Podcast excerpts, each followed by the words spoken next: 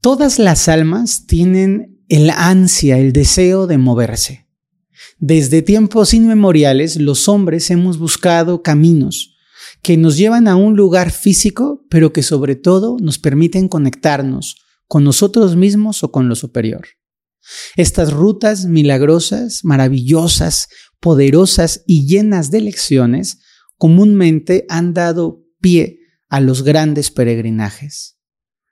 Así sea en México un recorrido a la Basílica de Guadalupe, o en Japón el Kumano Kodo, o los largos peregrinajes en la India a Rishikesh o Varanasi, estos peregrinajes tienen la cualidad de transformarnos. Una vez que recorremos estos caminos, nada vuelve a ser igual. Y dentro de todas estas experiencias hay una muy puntual, una que reverbera en el interior de nuestra alma occidental, y es la ruta jacobea, el camino de Santiago. Hoy, en este podcast, te voy a invitar a prepararte espiritualmente para hacer este recorrido. Cuando sea tu tiempo, cuando tú quieras, encontrarás aquí claves para vivir un camino de Santiago como un verdadero peregrino. Vamos a empezar. Más allá de lo ordinario, se encuentra una realidad extraordinaria. Descúbrela a través de los ojos del vidente. Qué gusto me da saludarlos, querida comunidad. Hoy, a los que están escuchándonos, les platico que tengo una conchita en mi mano con una cruz roja que se llama Vieira y es el símbolo del camino de Santiago. Esta vieira del camino de Santiago es la insignia que recibimos los peregrinos que vamos haciendo el camino. Y esta fue de mi primer camino. He tenido la oportunidad de hacer en tres ocasiones el camino de Santiago de formas muy distintas y cada ocasión me ha enseñado y me ha regalado, me ha mostrado diferentes aspectos de lo místico, de lo mágico, de lo trascendente en el camino de Santiago.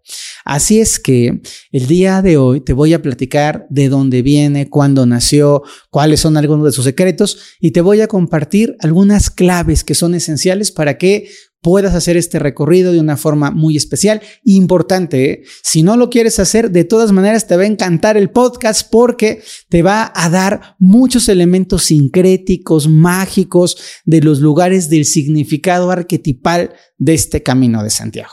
Y quiero arrancar contándoles la historia, mm, la historia del apóstol Santiago de Compostela, que por supuesto que es una historia llena de mito. Los, los historiadores arqueológicos tienen sus severas dudas. La gente que tiene una fe cristiana lo cree más por un dogma de fe que porque tenga mucha razón, pero la historia básicamente es que Santiago apóstol, Santiago de Galicia, Santiago de Compostela, es uno de los doce discípulos de Jesús que se queda en Jerusalén a la muerte de Jesús y luego él hace un viaje para evangelizar la, la Iberia, la península ibérica. Evidentemente se encuentra que no hay cristianos, está empezando el cristianismo, trata de convertir a la gente eh, por allá, no le va muy bien en la, en la conversión de las personas, pero deja por ahí algunas semillitas de, de cristianismo y luego regresa a Jerusalén es asesinado en Jerusalén y de una forma mágica, llevada por ángeles en un sarcófago de piedra, es guiado desde, desde las costas del actual Estado de Israel por todo el Mediterráneo hasta las costas de Galicia, en España, y ahí se queda un contenedor, un recipiente como un sarcófago de piedra, en un lugar que queda abandonado por muchos siglos, está como, como, si, como si fuera su cuerpo en, dentro de un sarcófago con otros dos cuerpos a los lados, que son los cuerpos de sus fieles seguidores, de sus discípulos de Santiago Apóstol. Pasa el tiempo, Muchos siglos después, un pastor eh, tiene un sueño en donde se le revela un lugar que va a dar una gran luz a la cristiandad, y estamos hablando de la Edad Media básicamente, y en ese lugar él va a un campo, a un campo abierto, a una planicie, y entonces ese campo comienza a llenarse de estrellas. en, en, gallego, en galego, estrella se dice estela, y entonces empiezan a surgir estelas. Entonces ese campo de estelas se termina convirtiendo en Compostela. Y en ese lugar está el origen de la, de la cripta del apóstol Santiago, sobre la cual se va a construir una catedral. Inmediatamente después de que se descubre y se valida que es el apóstol Santiago el que está ahí, los cristianos comienzan a acudir, se vuelve una, una procesión de primero de la gente de las cercanías, hay milagros, revelación de secretos, es una historia realmente bonita y apasionante, hasta que finalmente se, ah, se, se valida el lugar como la tumba del apóstol Santiago, se construyen diferentes iglesias, en la Edad Media se vuelve uno de los más importantes lugares del mundo europeo para poder conocer. Es importante recordar que eh, Santiago de Compostela, como después se, se llamó esta, esta ciudad, está muy cerquita de lo que se llamaba el fin de la tierra, el fin del mundo, el Finisterre. Y ese Finisterre está básicamente a cuatro o cinco días de caminata de Santiago de Compostela y la gente llegaba hasta el fin del mundo a expiar sus pecados, a limpiarse de todos los males. Entonces se vuelve un punto de peregrinación Santiago de Compostela y luego el camino hacia ese lugar sagrado que se llama Finisterre. En la Edad Media, el Camino de Santiago se vuelve la gran avenida que conecta a todos los pueblos de Europa. Y cuando digo a todos los pueblos de Europa, estoy hablando de todos los pueblos de Europa. Había rutas para venir a Santiago desde Roma, había rutas para venir a Santiago desde Alemania, desde la eh, Catedral de Colonia en Alemania o desde el pueblo de Colonia en Alemania, desde muchos lugares de Francia, desde países tan eh, lejanos como Noruega, como Suecia, como Irlanda, como Inglaterra, Portugal, desde Polonia. Había rutas por toda Europa. Los grandes especialistas en el camino dicen que el camino de Santiago amalgamó o fue la primera, la primera eh, em, chispita que luego iba a encender a toda la Unión Europea hizo que los europeos de todo el mundo circularan en un sentido hacia la Catedral de Santiago de Compostela. Este peregrinaje fue tan grande, tan vasto, que muchas ciudades que hoy conocemos como grandes ciudades se fueron forjando al paso del camino. Imagínense un entramado de muchas rutas para llegar a un mismo lugar, algunas desde el sur de España, otras desde Portugal, otras que venían desde Irlanda, Inglaterra por barco y llegaban en las costas de lo que hoy es el País Vasco, algunos lugares que surgían desde el interior de Francia y tenían algunos eh, eh, puntos de mucha conexión y de eh, mucha reunión.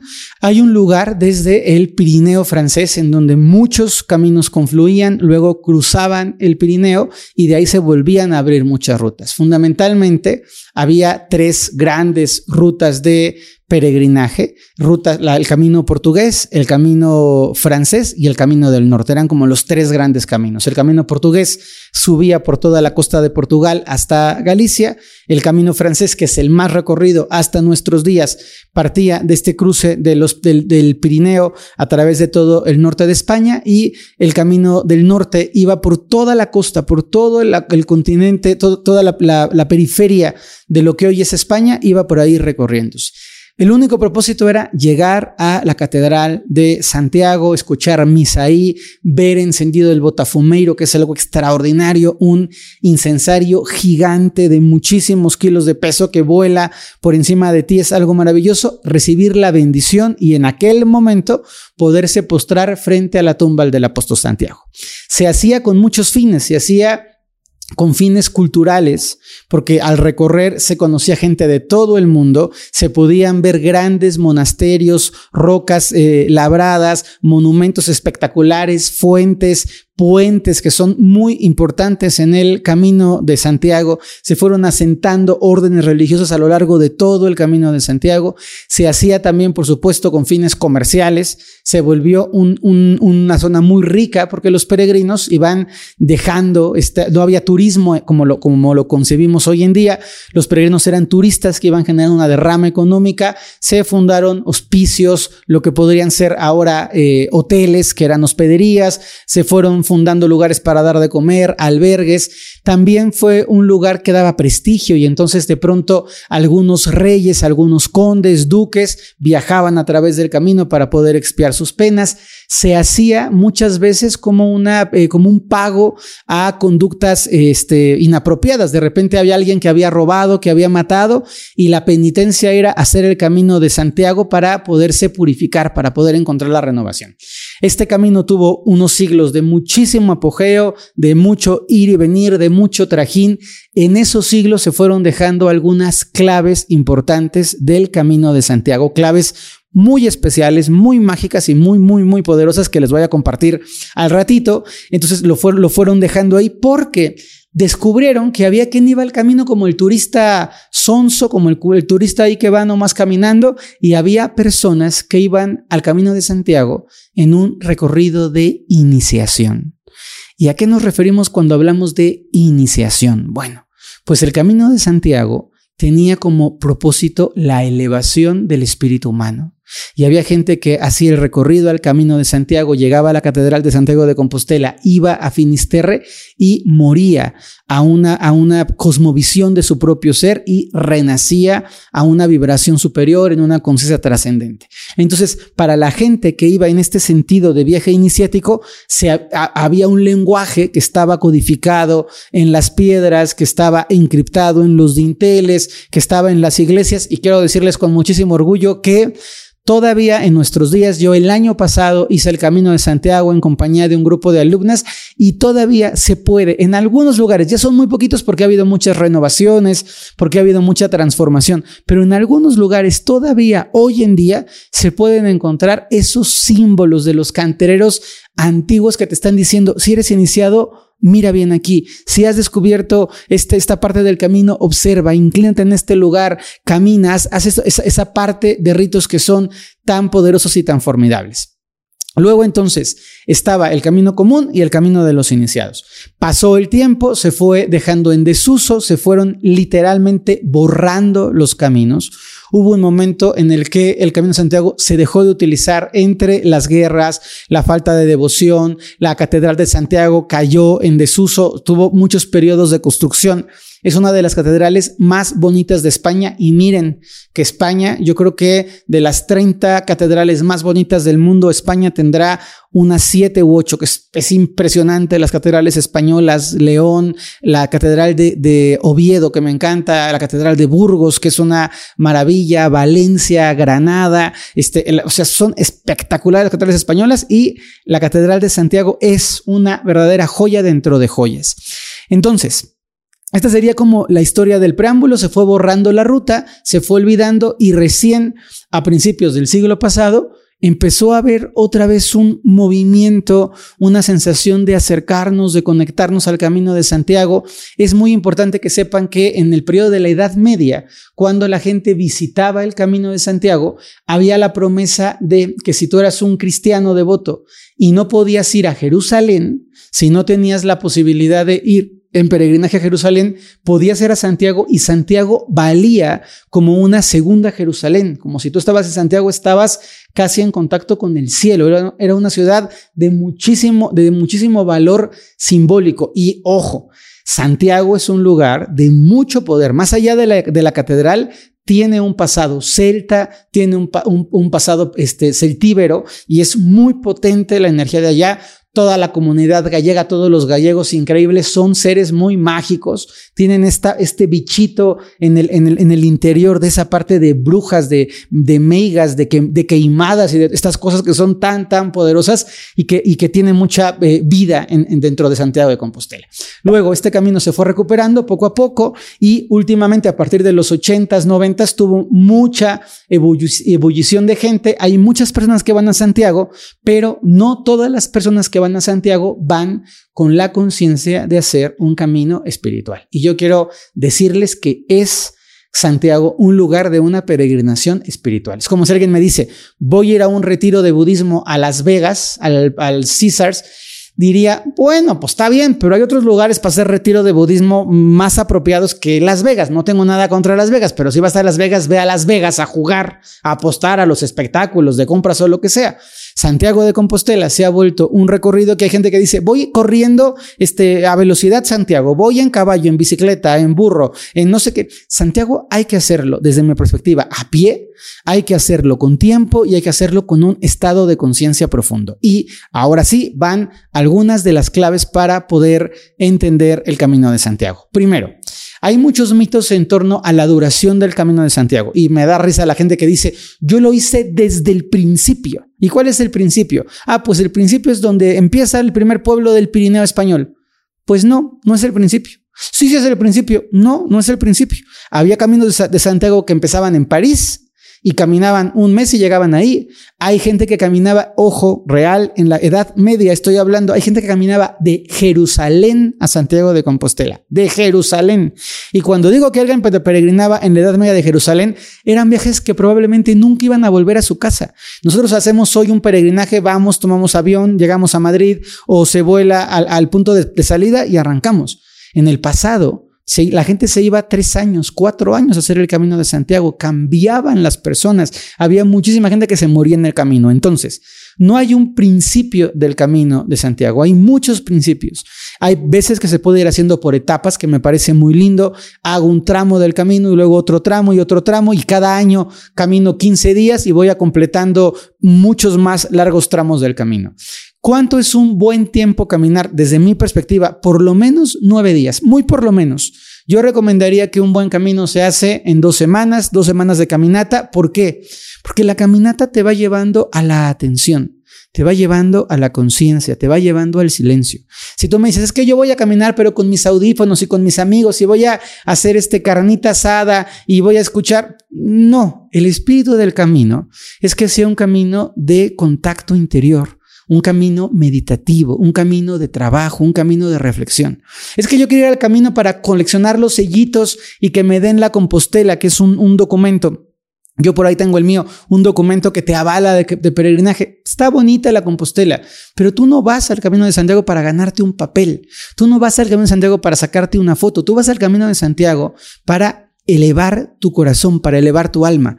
De hecho, hubo un, hay, un otro camino que es muy importante que se llama el camino Kumano, Kumano Kodo, que hice también en compañía de algunos alumnos en Japón y es muy bonito porque tenemos la, validación doble, se llama el peregrinaje doble y es que al haber hecho el camino de Santiago y al haber hecho el Kumano Kodo, tienes el doble peregrinaje que es un símbolo muy bonito de la Compostela de Santiago y el cuervo del camino Kumano, que es como si has hecho las dos rutas de peregrinaje que son declaradas patrimonio de la humanidad. Son dos caminos muy diferentes. Si este podcast les gusta, lo comparten y quieren, luego les platico del camino cumano, que es otro camino muy distinto, con otra, con otra sensación, pero también muy poderoso espiritualmente. Entonces, primero, hay que elegir muy bien el punto de partida del Camino de Santiago. Segundo, hay que darnos cuenta de que el Camino de Santiago es un camino de sencillez, de simpleza en las oportunidades que yo he hecho el camino de Santiago, porque no me gusta cargar y porque tengo la espalda un poco lastimadita, alguien ha llevado mi mochila grande de un punto a otro, pero yo he caminado todos los kilómetros.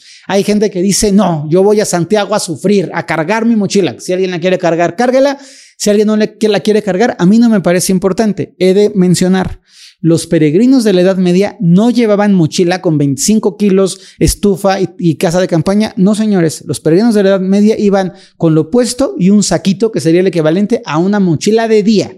Entonces, nada de que el peregrino del siglo XII Fer cargaba con su tienda North Face. No es cierto, no es cierto y no es cierto. Cargaban con lo mínimo, con una, con una especie como de gabardina que era muy usada en, temporada de, otoño, porque en el invierno el camino generalmente no se hacía. Ahí a veces neva y es durísimo. Hay lugares a donde llegas a unas altitudes que son preciosas, pero hace muchísimo frío y hay que tener mucho cuidado con eso. Luego, hay que decidir qué ruta se va a seguir. Yo, yo he hecho la ruta francesa, las tres veces he caminado por el camino francés, he caminado desde, desde Villafranca del Bierzo, que se llama, es, la frontera de León y de, Galicia, desde ahí arrancado el camino y he caminado hasta Santiago y luego en otro viaje caminé de Santiago hasta Finisterre y pasé por otro lugar mágico que se llama Muxía, que también es una cosa que no se deben de perder. Siguiente, hay que ir en el entendido de que tenemos que eh, llevar una ropa que sea muy cómoda. Muy cómoda, muy tranquila, muy transportable. Santiago, Galicia, que es a donde terminan los últimos días del camino, tienen que terminar en Galicia porque Santiago de Compostela es una ciudad gallega y ahí puede llover, hacer frío, hacer calor todo el mismo día. Puede salir el sol, entonces es una cosa de hay que llevar capitas para poder transportarnos. Luego, hay que leer. Yo sí creo que es muy importante que se lea sobre los lugares que se va a visitar. Hay que entender los lugares. Hay libros muy populares como El peregrino de Paulo Coelho, que a mí me gustó en su momento cuando era chavito. Me pareció un libro muy bonito sobre el camino. Hay un libro que me gusta mucho que habla sobre toda la tradición esotérica del camino que se llama El alma de las piedras, que recomiendo un montón para la gente que quiera hacer el camino. Hay guías del camino que están bien, que se pueden utilizar. Pero lo más importante, más allá de la ropa, de la ruta y de los días, lo más importante es lo que llevamos dentro. ¿Cuál es tu propósito de ir al camino de Santiago? ¿Para qué estás yendo a Santiago? ¿Qué quieres encontrar de ti? ¿Qué quieres liberar? Hay gente que ha tenido procesos de duelo, rupturas, pérdidas de negocio, situaciones muy, muy difíciles y yo les he recomendado ir al camino porque el camino te sana. El camino te enseña a soltar, a dejar ir, a trascender el, la costa donde está el, el, Finisterre, el final del final del camino de Santiago, porque la gente común piensa, ah, ya llegué a Santiago y ya acabó el camino. El camino en realidad, en, el, en la parte de los iniciados, acababa en Finisterre, en el fin del mundo, en la costa de muerte, que es la costa de la muerte. Ahí acababa el camino, porque el camino era ir, llegar al fin del mundo a morir. Ubiquemos que en aquel tiempo, si la gente venía caminando de Jerusalén o venía caminando de, de Teherán o venía caminando de Bagdad o venía caminando de, de, Varsovia, caminando, el mundo se acababa ahí. Ya no había más mundo, era el fin de la tierra. Por eso se llama Finisterre y se llama Costa da Morte porque era donde la gente iba a morir. Entonces, hay que decidir cuál es mi intención, cuál es mi propósito. Algo muy importante, llevar algo que te, un, un, audio, un cuaderno que te lleve a reflexionar. Yo creo que el camino te va enseñando mucho en cada etapa, en cada paso. Entonces es muy útil escribir, entender. Y la otra parte que es fundamental es ir bien acompañados. Yo les voy a compartir aquí el link de una persona, alumna mía que ha organizado mis viajes y que a mí me ha ido muy bien con la organización, porque vas seguro, vas entendiendo qué va a pasar contigo, se los voy a compartir aquí. Pero es necesario que observemos con quiénes vamos a ir al camino de Santiago. Si tú vas al camino de Santiago con personas que van en el plan del ejercicio o si van en un plan de a ver dónde vamos a chupar esta noche, no es el camino de Santiago espiritual que yo recomiendo hacer. Tienes que ir con alguien que vaya a su tiempo, sin forzar. Si caminan cuatro personas juntas, cada una debe de caminar a su paso. No es un camino para que todos tengan que ir juntos como caravana. No, es un camino personal. Está bien si te encuentras, si revisas, si repasas, ¿Cuáles serían tres propuestas que yo les haría? Primero, cada día sal con un propósito. Busca, a ver, ¿qué voy a trabajar en el camino? Quiero trabajar mi historia personal. Bueno, primer día, ¿qué voy a hacer? Voy a recapitular, a honrar a mi mamá. Segundo día, ¿qué voy a hacer? Voy a recapitular a todos mis amigos. Tercer día, a mis parejas. Cuarto día, este, mi relación con la comida. Quinto día, este, mi éxito profesional. Puedo ir construyendo este trabajo día a día. Segunda recomendación. El camino tiene que disfrutarse. Yo soy un enemigo de que el camino es corre porque no llegamos. No, señores, el camino, si encuentras un puente, si encuentras un árbol lindo, si encuentras un mirador, siéntate y contémplalo, observa, escucha, siéntete a ti. Y tercero, y esto quizá es lo más importante, el camino de Santiago habla. Y cuando digo que habla es, tú vas a ir en un estado de atención, vas a ir en un propósito interior. Si tú estás pensando en tu matrimonio y te tropiezas, revisa. ¿En qué parte de tu matrimonio te has tropezado? Si tú de pronto vas llorando como una Magdalena porque este, la vida no te sonríe tanto y de pronto te encuentras un peregrino que te ofrece comida, piensa, ¿Cómo es que estoy llorando y la vida, este peregrino me está ofreciendo comida? Si tú de pronto estás en el camino y este, estás en la negatividad, ya me cansé, no sé cuánto, y te resbalas, piensa, pregúntate, ¿qué me está diciendo el camino? El camino es una gran bocina, es un gran amplificador y es un gran regalo. Lugares que para mí son imperdibles en el camino. Santiago de Compostela, hay que ir. Hay que ir a misa en Santiago de Compostela, seas católico o no, porque ese lugar tiene ese rito y la energía de la misa del peregrino es una energía muy especial. Hay que estar ahí en la, misa del peregrino y hay que permitirnos entender su código, no porque te vas a volver católico, pero hay que hacerlo con respeto. Hay que visitar sí o sí o sí el pórtico de la gloria. El pórtico de la gloria ya no está abierto al público, hay que pagar, sin duda alguna hay que pagar y hay que leer y hay que entender qué es el pórtico de la gloria. Yo cuando fui con el último grupo me leí dos libros del pórtico de la gloria, vale la pena que los busquen. Pórtico de la gloria, significado y que entiendan el pórtico de la gloria, que es extraordinariamente valiosa. El pórtico de la gloria era la entrada vieja de la Catedral San Diego cuando era gótica. Pero luego esa, esa, puerta quedó adentro y como si fuera una carcasa le pusieron otra catedral encima, que es una catedral de un estilo muy mezclado, muy bonita, pero muy mezclado. Es un estilo barroco ahí un poco más mezclado. Tercero, hay que ir a Finisterre. Si vas con una actitud de peregrinaje, llega a Finisterre. Busca ese atardecer en Finisterre desde el faro de Finisterre para poder terminar tu proceso. Y si te es posible, viaja a Mushia, que está cerca de Finisterre. Ahí está la Virgen, unas piedras que son unas piedras de testimonio de la energía más pura planetaria. Son lugares a los que hay que ir. De, de ahí en más, depende de la ruta en la que vengas, porque hay muchísimos lugares en las rutas, pero esto para mí son como los ejes claves. Hay que comer rico, se come extraordinariamente bien en Galicia. Yo les puedo decir que de las, de, los, de las grandes memorias de mi Camino de Santiago, más allá de lo espiritual, del contacto con mis alumnas, de la plática, del trabajo, de los fuegos, que fue maravilloso, el sabor de las papas. Es que de veras no saben a qué sabe. Una papa gallega sabe a una cosa como que dices, hasta ahora entiendo a qué sabe una papa de verdad. Es una delicia. Sí, la papa hervida con sal. Uf, el poder, el poder disfrutar de los pulpitos, el poder disfrutar del pan, del queso, es parte del camino. Recordemos que ese camino está hablando de nuestra evolución. Si yo voy a vivir un camino de penitencia, de dolor, de sufrimiento, este, con zapatos que me quedan mal, sin hablar con nadie, comiendo mal, durmiendo en la calle, eso se llama tortura, no peregrinaje. Ve a peregrinar con alegría porque la vida y el universo te van a sonreír igual.